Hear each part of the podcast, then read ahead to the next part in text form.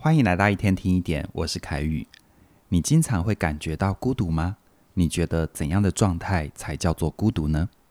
有很多人都认为，只要身旁有人就不算是孤独。可是从心理学的角度来看，只要你期待跟他人的互动或者是沟通品质跟实际的状况有明显的落差，那你就会有孤独感，因为你认为很重要的事情或感受，你身旁的人没有人懂。也因为这样，不管你是单独一个人，或者是跟一群人在一起，你都有可能会感觉到孤独。但你有没有想过，我们人为什么会害怕孤独？孤独感对我们来说，到底有什么样的意义呢？从演化的角度来看，孤独感是一种生理的保护机制，它对我们的大脑发出警告，提醒我们赶快跟别人建立连结，借此来获得团体或社会的支持。这样子可以对抗环境的威胁，但是在现在的社会里，我们生活在一个相对安全的地方，不会再遭遇到这么多的天敌。而这样的改变虽然让我们的身体安全了，可是，在情绪上的感受却反而被放大了。美国医疗报告就发现哦，孤独感带来的健康风险其实比抽烟还要严重诶，因为孤独感会让人的防卫心提高，以为自己只要落单就会遭遇可怕的威胁。于是呢，你会开始对身边的事情过度的警觉，进一步去刺激内分泌，导致压力荷尔蒙，也就是皮质醇跟着飙升。一旦时间拉长，你的血压会升高，睡眠品质也会变差，造成身体的抵抗力变弱。而如果你为了发泄情绪，暴饮暴食，摄取过多不必要的热量，那你的身体就会因为过度的运作，快速的老化，最后导致你的寿命缩短。因此呢，从短期来看，孤独感有利于保护自己，督促你赶快跟人产生连结。可是长期来看，你会因为一直背负着无形的压力，伤害你的身心健康，甚至于陷入越感觉孤独就变得越孤独的困境。心理学家把这个状态称作是孤独的悖论，也就是说，如果你平常感觉自己是孤独的，那你会更抗拒社交，进而变得更加的孤独。产生自验预言的效果。这边提到的自验预言，是指你相信的事情会影响你对生活的看法，并且造成你行为上的改变。就好像你学习到一个新的知识之后，你会开始觉得自己在生活的每一个地方都可以运用到这个知识。但这不是因为巧合，是因为你开始去关注跟这个知识有关的一切事物。所以同理可证，一旦孤独植入你的脑袋，你就会在日常生活里下意识的去寻找相关的线索，想要证明自己是孤独的。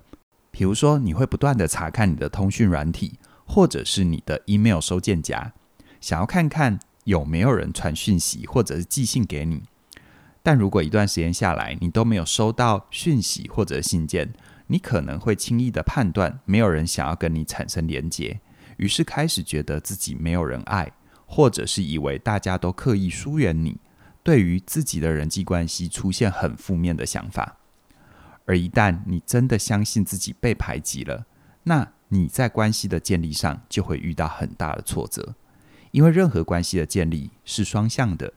当你认为对方没有主动找你、主动联络你，就是不想要跟你建立关系的时候，你其实已经把自己放在被动，甚至于是隐形的位置。没有办法让人知道你有想要建立关系的渴望，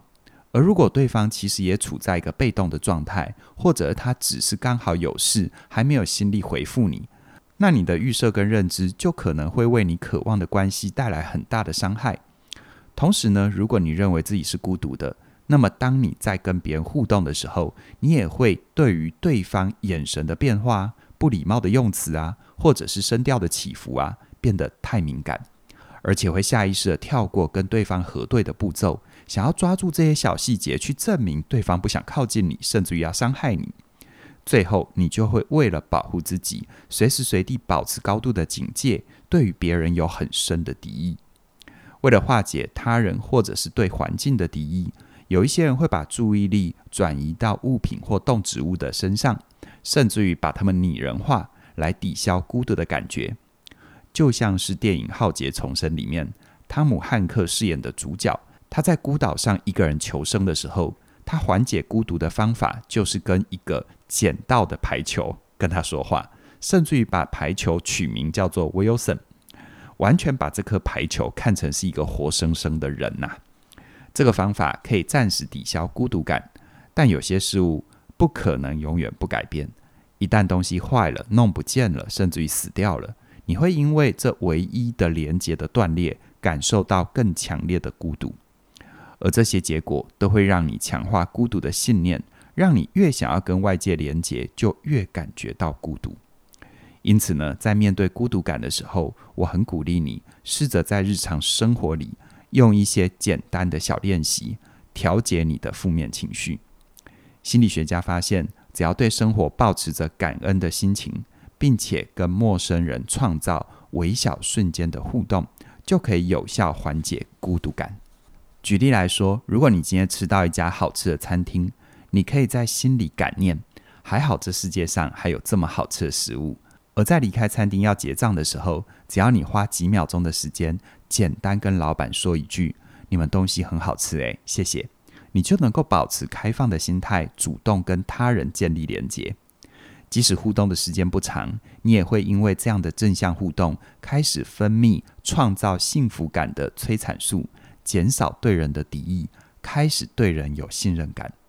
此外呢，你也可以练习看见别人的优点，并且在称赞对方、得到对方正面回馈的时候，意识到自己的价值跟重要性。